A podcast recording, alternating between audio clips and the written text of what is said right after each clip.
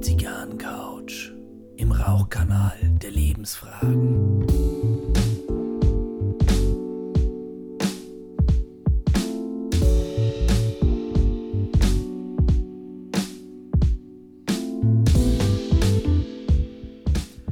Herzlich willkommen auf der Zigarrencouch. Mein Gary, mein, mein Gary ist Name Leirenfinger. Ja, so kann man auch einmal beginnen. Okay, mit einem Versprecher, bleiben dabei, das wird jetzt einmal nicht gelöscht. Heute wird mir sowieso alles verziehen, weil die schlechte Nachricht ist. Heute mache ich Folge 4 alleine. Maria Macanudo ist leider verhindert, beziehungsweise Gott sei Dank verhindert. Ähm, sie macht einen Familienbesuch. Das ist außerordentlich legitim, das kann sie machen, wunderbar, ich wünsche ihr viel Spaß dabei. Ich habe gesagt, Maria, pass auf, the show must go on, ich mache es dann eben alleine. Ich probiere mich ja mal, das ist jetzt heute auch eine Übung, mal schauen, vielleicht versemmel ich's, vielleicht aber auch nicht. Aber ich stelle mich der ganzen Sache, ich übernehme die Verantwortung, wenn er danach sagt, okay, dieser Podcast ist scheiße mit dem Gary allein, schmeißt das weg, lasst das bleiben, das war's, ich bin schuld, den Rest könnt ihr behalten. Alles klar, so viel dazu. Was habe ich heute in meinem Humidor? Ich habe heute natürlich die Zigarre, die ich rauche, beziehungsweise bin ehrlich, ich habe sie schon geraucht, äh, weil wenn ich das alleine mache, möchte ich jetzt hier nicht in mich selber verleiten, hier irgendwie nur blöd ins Mikro äh, hinein zu baffen. Also ich habe sie geraucht, ich werde ein bisschen was dazu erzählen. Was haben wir noch im Humidor? Ich habe mich diese Woche inspirieren lassen und zwar, weil ich auf Netflix eine Dokumentation angeschaut habe über äh, die Chicago Bulls in den 90er Jahren und natürlich, um wen geht es da äh, in 80% der, der Sendezeit? Äh, Michael Jordan. Jetzt könnte man meinen, ja, Michael Jordan, alles Halligalli, alles super geil, der hat halt den Korb öfter getroffen als die anderen, super viel Geld und bla bla bla. So einfach ist es nicht und genau das hat mich überrascht und inspiriert, gehe ich gleich noch weiter drauf ein. Dann ähm, habe ich noch in meinem Humidor Thema Erfahrungen machen mal schauen, das ist mir so beim Aufschreiben gekommen, nachdem ich über Michael Jordan nachgedacht habe. Äh, ob ich da nachher eine Brücke hinbekomme, weiß ich nicht. Es ist jetzt hier ziemlich genau 18 Uhr am Samstagabend, 23. Mai. Ähm, vielleicht bin ich in 10 Minuten durch, weil natürlich, wenn man alleine ist und das nicht unbedingt gewohnt ist, äh, einen Podcast alleine zu machen, könnte das schon ziemlich schwierig werden die Maria und ich, wir spielen uns immer die Bälle zu, da vergesse ich die Zeit. Äh, das letzte Mal dachte ich auch, wir wären bei 10 Minuten, dabei war es schon die volle halbe Stunde. Schauen wir mal, was passiert. Ansonsten ist Folge 4 einfach eine Sondersendung. Lassen wir es dabei bewenden. Seid großzügig, verzeiht mir viel, aber jetzt habe ich vielleicht auch schon in den ersten drei Minuten ein bisschen viel um Absolution gebeten. Fangen wir mal an mit der Zigarre, die ich heute geraucht habe. Es war eine Casa Magna Colorado Robusto. Die ist doch ein relatives Brett, muss ich ehrlich sagen. Normalerweise eine Robusto hat eine Länge von 12,7, die war irgendwas über 13 cm schon, auch im Durchmesser war es ein bisschen stärker dabei. 2,06 cm, die haben es mit einem Ringmaß von 52 angegeben. Also da war ordentlich Tabak, eine reine Nicaragua-Zigarre. Und ähm, natürlich werde ich das Bild, wie diese Zigarre äh, bei uns auf der Couch zu Gast ist, äh, äh, auf Instagram posten. Deswegen bitte add die Zigarrencouch und wenn es geht, liken. Traut euch. Also, die hat angefangen mein erster Eindruck, also Brandannahme super, alles wunderbar, Kaltgeruch erdig, ledrig, sehr mineralisch. Da, da, wusste ich, okay, da kommt was auf mich zu. Die ist in Esteli in Nicaragua gemacht worden und ähm, wer vielleicht die Alec Bradley Black Market Esteli kennt, ähm, der, der weiß, dass das ist ein, ein Brett, eine hölzerne Angelegenheit, aber im, im positiven Sinn. Und äh, Brandannahme, alles perfekt. Ähm, Rauchverhalten, Zugwiderstand, gibt es überhaupt nichts zu mäkeln. Ich kann hier heute den Luxus genießen, rein über den Geschmack zu sprechen. die ersten Züge, mein Mund ist automatisch trocken geworden. Ähm, war mir jetzt nicht ganz so recht. Äh, es, darf ein bisschen leichter sein. Das hat sich allerdings dann auch im weiteren Rauchverlauf äh, gezeigt. Das, das hat nachgelassen. Dann ist das Lederne ein bisschen mehr geworden. Ich, ich habe immer gehofft, äh, ein bisschen Kaffee kommt noch durch oder dunkle Schokolade. Das hätte es ein bisschen abgerundet. Aber nein, die ist eigentlich auf diesem Niveau geblieben. Was es dann so ab der Hälfte ein bisschen leichter gemacht hat, war ähm, eine angenehme Würze kam dazu. Pfeffer, natürlich Nicaragua, Tabake, da, da, hast du immer den Pfeffer dabei. Ähm, war in Ordnung, war auch nie zu viel, dass ich mir dachte, oh nein, das geht nicht, das geht nicht. Ähm, bin auch ehrlich, ich habe sie vorsichtig geraucht. Also das war schon fast kalt rauchen wie beim Pfeife rauchen. Das war eher vorsichtig angepafft, um, um wirklich äh, dahinter zu schmecken. Und jetzt könnt ihr euch schon vorstellen, das mache ich natürlich nicht ins Mikrofon hinein. Wenn ich jetzt da sitze, jetzt äh, nehme ich einmal meinen Bleistift äh, und mache dann. Mm, ah ja, sicher. Ja, Pfeffer. Schön. Ah ja, kommt ein bisschen Leder. Das möchte kein Mensch hören. Jetzt habe ich es euch einmal vorgemacht. Das ist scheiße. Ich, ich bilde mir ein, dass meine Stimme, wenn ich hier zu euch übers Mikro spreche, allein in einem Zimmer, ähm, dass das interessanter ist. Ich bleibe jetzt mutig und mache weiter. So, die habe ich dann geraucht und ähm, ziemlich zuverlässig kam dann auch äh, zu Beginn des letzten Drittels das Ammoniak und äh, wer mich kennt, weiß, bei Ammoniak renne ich davon und ich bin jetzt auch nicht der Typ, der das unbedingt einmal ausbläst. Kann man machen und äh, also wenn man, wenn man sozusagen eine Flamme vor die Zigarre hält, vor die, da wo sie glüht, und dann pustet man in die Zigarre hinein, dann äh, bläst man das Ammoniak hinaus, das verbrennt dann. Das kann durchaus den gewinnbringenden Effekt haben, dass die Zigarre für eine kurze Zeit noch einmal so schmeckt wie zu Beginn. Ähm, ich mache das nicht, weil es mir eigentlich dann auch ein bisschen zu blöd ist. Äh, es hat seinen Sinn, dass die meisten Zigarren zum letzten Drittel hin äh, ja, als Filter dienen, dass die ganzen anderen Stoffe einfach da drin hängen und dann, dann ist halt auch einmal vorbei.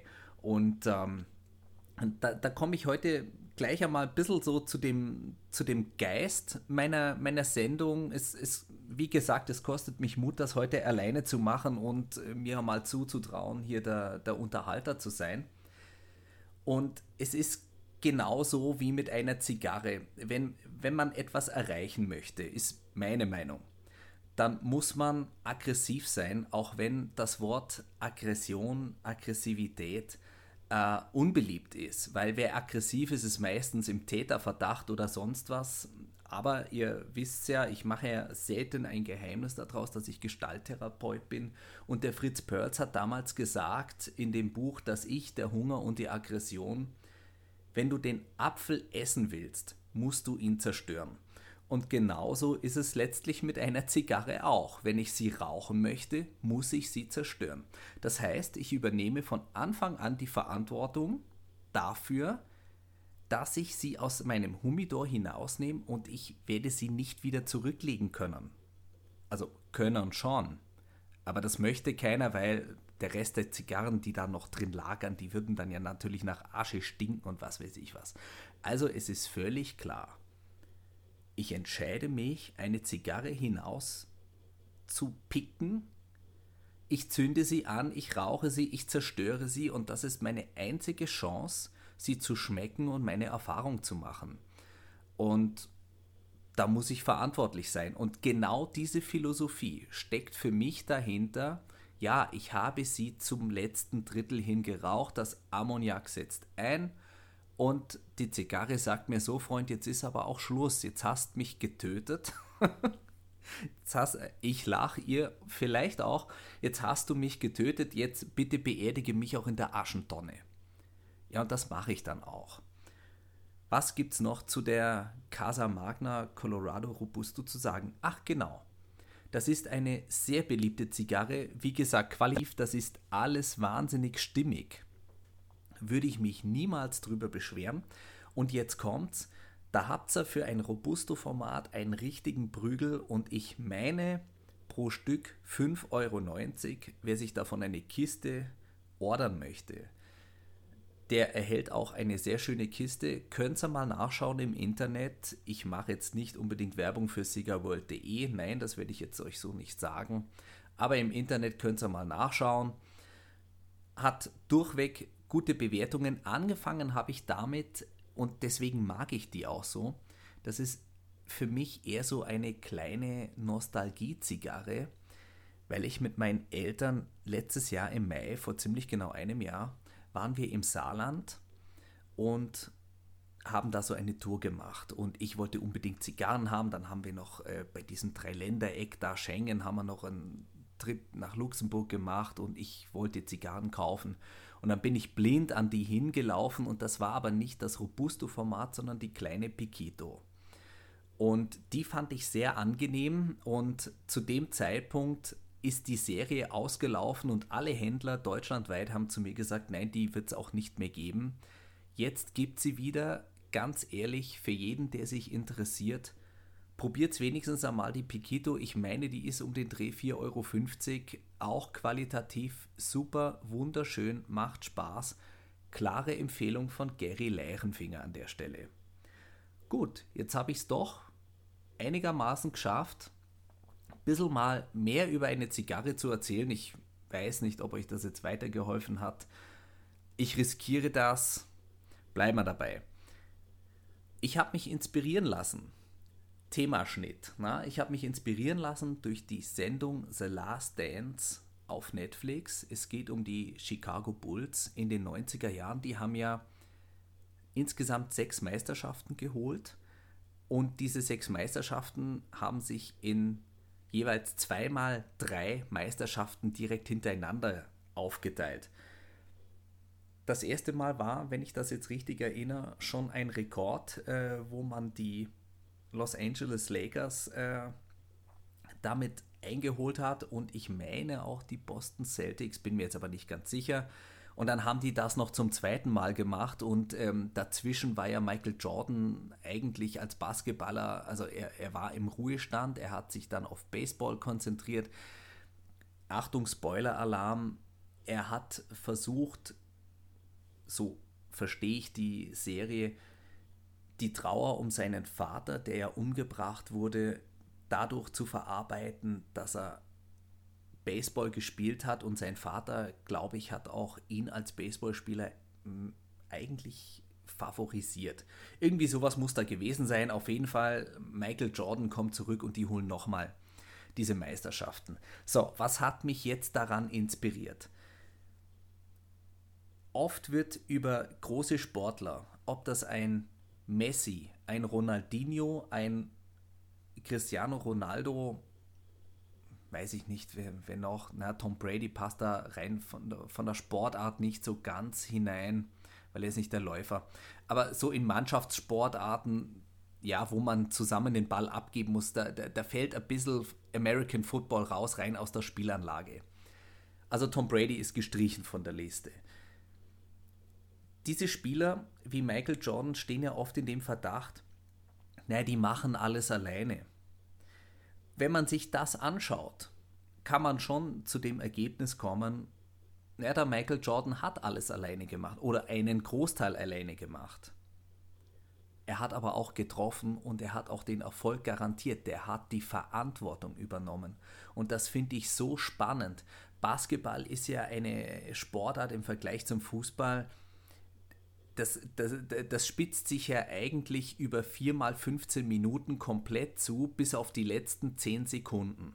Und dann ist vielleicht äh, zwei, drei Punkte Abstand und dann muss mit 0,7 Sekunden auf der Spieluhr, auf der Netto-Spielzeituhr, muss dann der Sieg her. Und ja, einer muss den Ball bekommen und der muss das Ding machen. Michael Jordan war der Typ, der das machen wollte, der das machen konnte und er hat es auch getan. Und das ist schon wirklich erstaunlich, wie dieser Mann das alles geschultert hat, auch in, in dieser Franchise. Man spricht ja bei den Amerikanern da äh, in der NBA oder überhaupt in den großen Ligen NHL, MLB, NFL, spricht man ja nicht von Vereinen, sondern man spricht ja von Franchises.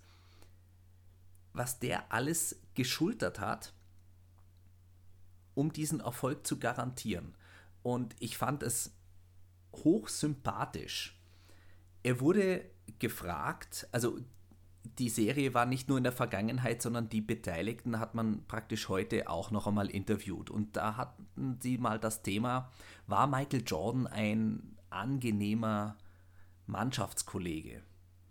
Und die meisten haben gesagt, nein, nein, äh, war er nicht. Zu Beginn habe ich überhaupt nicht verstanden, was der wollte. Der hat mich die ganze Zeit eigentlich nur angeschissen, der hat mich blöd angemacht und alles drum und dran. Aber letztendlich haben dann auch alle gesagt, als ich mich daran gewöhnt hatte und ich verstanden hatte, dass Michael Jordan einfach von mir wollte, dass ich die Scheiße aus mir heraushole, alles, dass ich mich von wie eine Socke eigentlich auf links drehe, in der Zeit, wo ich Basketball spiele, um den maximalen Erfolg zu haben. Als ich das verstanden habe und ich kapiert habe, so werden wir auch Erfolg haben, war das auf einmal okay. Und Michael Jordan wurden diese Interviews vorgespielt in der Jetztzeit. Und er schaut sich das an, er, er schmunzelt ein bisschen und er hat, sagt dann ganz klar, ja, ich weiß, dass ich da nicht nett bin, aber ich sage auch zu jedem, pass auf, wenn du mit mir Basketball spielen möchtest und nicht die Bereitschaft hast, das rauszuholen, was in dir steckt, wenn du das nicht möchtest, wenn du nicht bereit bist, über diesen Weg zum Erfolg zu kommen, Freund, dann sage ich dir, dann spiel doch lieber ein anderes Spiel. Und das fand ich extrem ehrlich, extrem konsequent und auch extrem verantwortungsvoll. Und Michael Jordan sagt danach auch selber, Ihr könnt jetzt die anderen Spieler auch noch fragen. Ich habe von keinem etwas verlangt, was ich nicht auch selbst getan habe. Und da sind wir auch wieder bei einer Figur, einer großen Figur, die aktuell noch im Sport aktiv ist, Cristiano Ronaldo. Ich selber sag ehrlich, ich bin eher der Typ Messi, liegt daran, bin auch eher der Typ FC Barcelona, gebe ich zu. Aber ein Cristiano Ronaldo ist der Erste auf dem Trainingsplatz und er ist der Letzte, der den Trainingsplatz verlässt. Und auch er ist einer, er übernimmt die Verantwortung, er macht die Dinger, auch mit dem Risiko, groß zu scheitern. Aber er macht's. Deswegen, ich finde, das ist ein super Denkanstoß.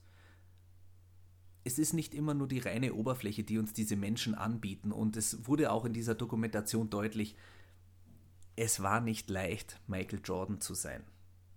Ist es auch heute noch nicht.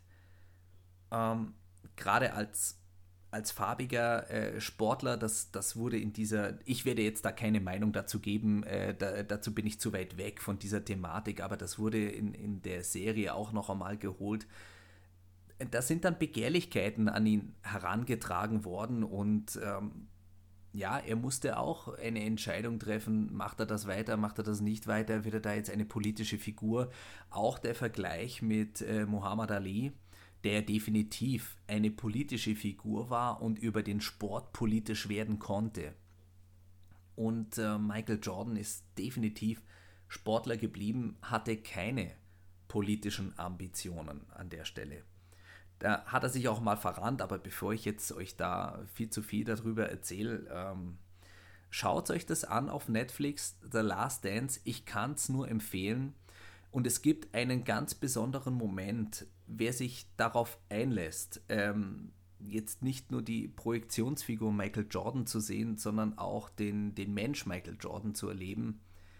Der wird nach der fünften Meisterschaft, ich meine, es war die Saison 96, 97, da gibt es einen Moment, wo er eigentlich hätte triumphieren müssen und der Triumph zeigte sich anders, weil er leer war. Ähm, mehr sage ich dazu nicht. Äh, schaut euch das an, das geht richtig nah und unter Umständen denken wir danach auch insgesamt bisschen anders darüber nach, ähm, ob wir die Lebenssituation eines Menschen automatisch als leicht einstufen oder nicht. Ähm, jetzt vielleicht einmal spanne ich den Bogen sehr weit. Ähm, wer sich auf Netflix angeschaut hat, American Meme, meine ich, heißt äh, diese Dokumentation über Menschen, die über YouTube und soziale Medien äh, berühmt geworden sind.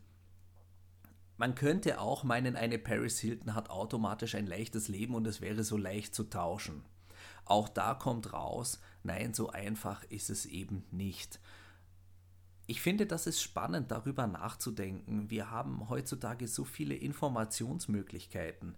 Heute ist ständig irgendwo eine Kamera, äh, ein Handy an. Wir, wir kriegen ständig was mit und äh, es ist ein lohnenswertes Experiment, einfach sich auch einmal zu fragen, okay, ich könnte neidisch auf den sein. Ich finde, das ist ein arroganter Fatzke, der Ronaldo mit seinem Gel in den Haaren, mit seinem Blick, mit seinem, manche sagen ja Gockelgehabe oder wenn er da vor einem Freistoß vor dem Ball steht, fünf Meter entfernt, wie so ein Pistolero in Mexiko oder Arizona. Alles doof. Der muss das auch stehen. Der ist in jedem Moment dieser Sache, ist der in seiner Rolle und bringt das, was man von ihm erwartet. Eigentlich haben es diese Menschen gar nicht so einfach, sich zu verändern und auszuprobieren, weil wenn die nicht das machen, was man von ihnen erwartet, ist es nämlich auch blöd. Eigentlich können die nur verlieren. Man erinnere sich ja mal, ich bin mir nicht sicher, war das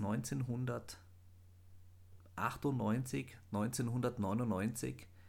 Metallica hat das Album Load veröffentlicht und auf einmal hatten die abgeschnittene Haare.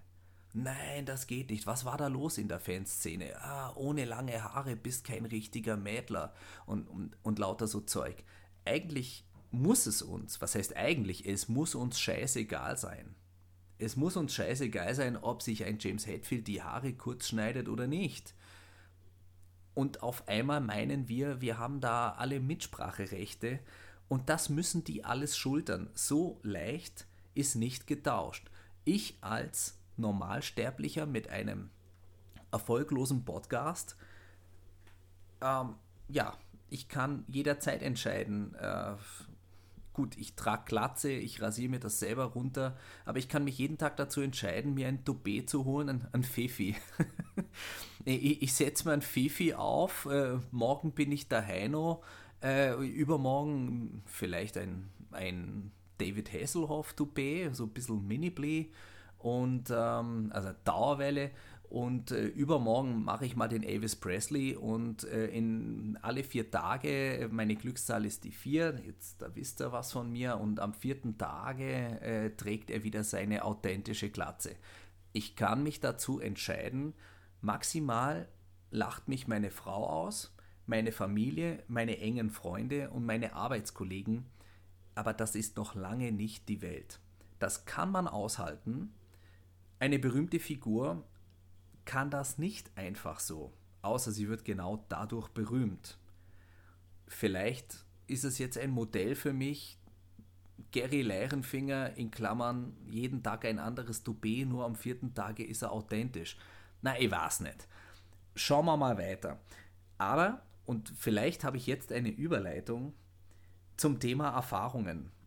Ich habe mich vor kurzem noch einmal damit beschäftigt, äh, was bedeutet es, Erfahrungen zu machen. Mit diesem Podcast mache ich auch eine Erfahrung. Ich werde noch Erfahrungen machen, weil wir ja auch erst äh, im Nachhinein veröffentlichen. Wir möchten ein paar Folgen in petto haben, dass wenn mal ein Sommerloch oder wie auch immer uns irgendetwas ereilt, dass wir weiterhin regelmäßig dann alle zwei Wochen veröffentlichen können.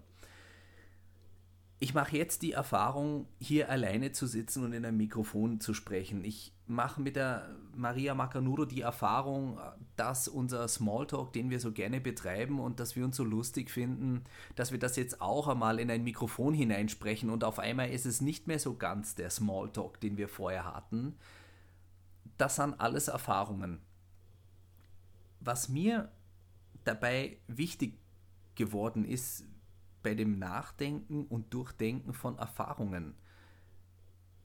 Ich kann jedem nur empfehlen, macht Erfahrungen, so, so viele wie möglich, aber macht sie nicht nur um der Erfahrung willen. Es ist der Erfahrung selbst scheißegal, ob du sie machst, der Hans, das Liesel oder sonst wer. Entscheidend dabei muss sein, dass du die Erfahrung machst und dass du deine Konsequenzen daraus nimmst. Was stimmt für dich daran? Was kannst du mitnehmen? Und was tust du doch wieder, wieder raus? Und dann kannst du die Verantwortung dafür übernehmen und dann kommst du auch damit weiter. Aber die, die Erfahrung zu machen, nur um der Erfahrung willen, ich, ich hatte mal früher einen Freund und das ist jetzt kein Schmarrngelaber, dass ich über einen Freund leb, äh, rede und äh, eigentlich habe ich das selber gemacht. Nein, es war wirklich ein Freund, der, der war wirklich glücklich in einer Beziehung und dann hat er mir erzählt, äh, ja, er, er, hätte jetzt da mit, mit einer anderen was angefangen und, und ich habe gefragt, was, was ist jetzt der Gewinn? Ich dachte, du bist glücklich. Sagt er, ja, bin ich auch, aber ich wollte mal wissen, wie das ist. Ähm, und dann habe ich gefragt, ja, und wie, wie ist es? Sagt er, ja, ist doch egal, ich habe jetzt die Erfahrung gemacht. Und das ist jetzt vielleicht ein ja, beschissenes, unspaßiges Beispiel. Ähm, aber da ist nichts dahinter, da, da ist die Erfahrung im Vordergrund. Seid bitte so arrogant, ja, arrogant. Er, Gary Leirenfinger fordert auf zu Arroganz, definitiv weil Arroganz ist auch so ein viel zu überladenes Wort. Alles, was ich für mich selber mache, auch jetzt in dem Moment, wo ich hier allein in ein Mikro spreche, bin ich ja eigentlich phänomenologisch betrachtet hochnarzisstisch. Und natürlich bin ich arrogant, kein anderer kommt zu Wort, nur ich und ich sage, was ich sagen möchte. So, seid so arrogant und holt euch aus euren Erfahrungen etwas Brauchbares hinaus, und entscheidet euch für die Erfahrung, die ihr machen wollt, weil ihr sie machen wollt und etwas wissen wollt. Ihr wollt etwas im wahrsten Wortsinn erfahren. Eigentlich ist das doch jetzt schon ein annähernd brauchbares Schlusswort. In diesem Sinne, ich wünsche mir die Maria Macanudo zurück und ich weiß, sie wird das hören es hat Spaß gemacht. Die Erfahrung, die ich heute gemacht habe, ist, mein Hirn rattert und rattert und rattert und während ich rede und verliere bloß nicht den Faden und äh, Gary, bleib am Ball und jetzt hol nicht zu weit aus, aber erzähl's nicht zu knapp. Die Leute können nicht in deinen Kopf hineinschauen. Ich hoffe, ich war heute nicht zu kryptisch. Ich habe das jetzt einmal so gemacht bin gespannt, was ihr auf Instagram vielleicht einmal mir für Nachrichten zukommen lasst. Ob das was war, war das brauchbar? Vielleicht teilt ihr auch einmal mit, äh, wenn ihr anders an eine Erfahrung herangegangen seid. Was war anders? Ähm, würde mich freuen, das wird es ein bisschen persönlicher machen. In diesem Sinne, Servus Baba, küsst die Hand bis zum nächsten Mal, wenn wir uns wieder zu zweit CC setzen.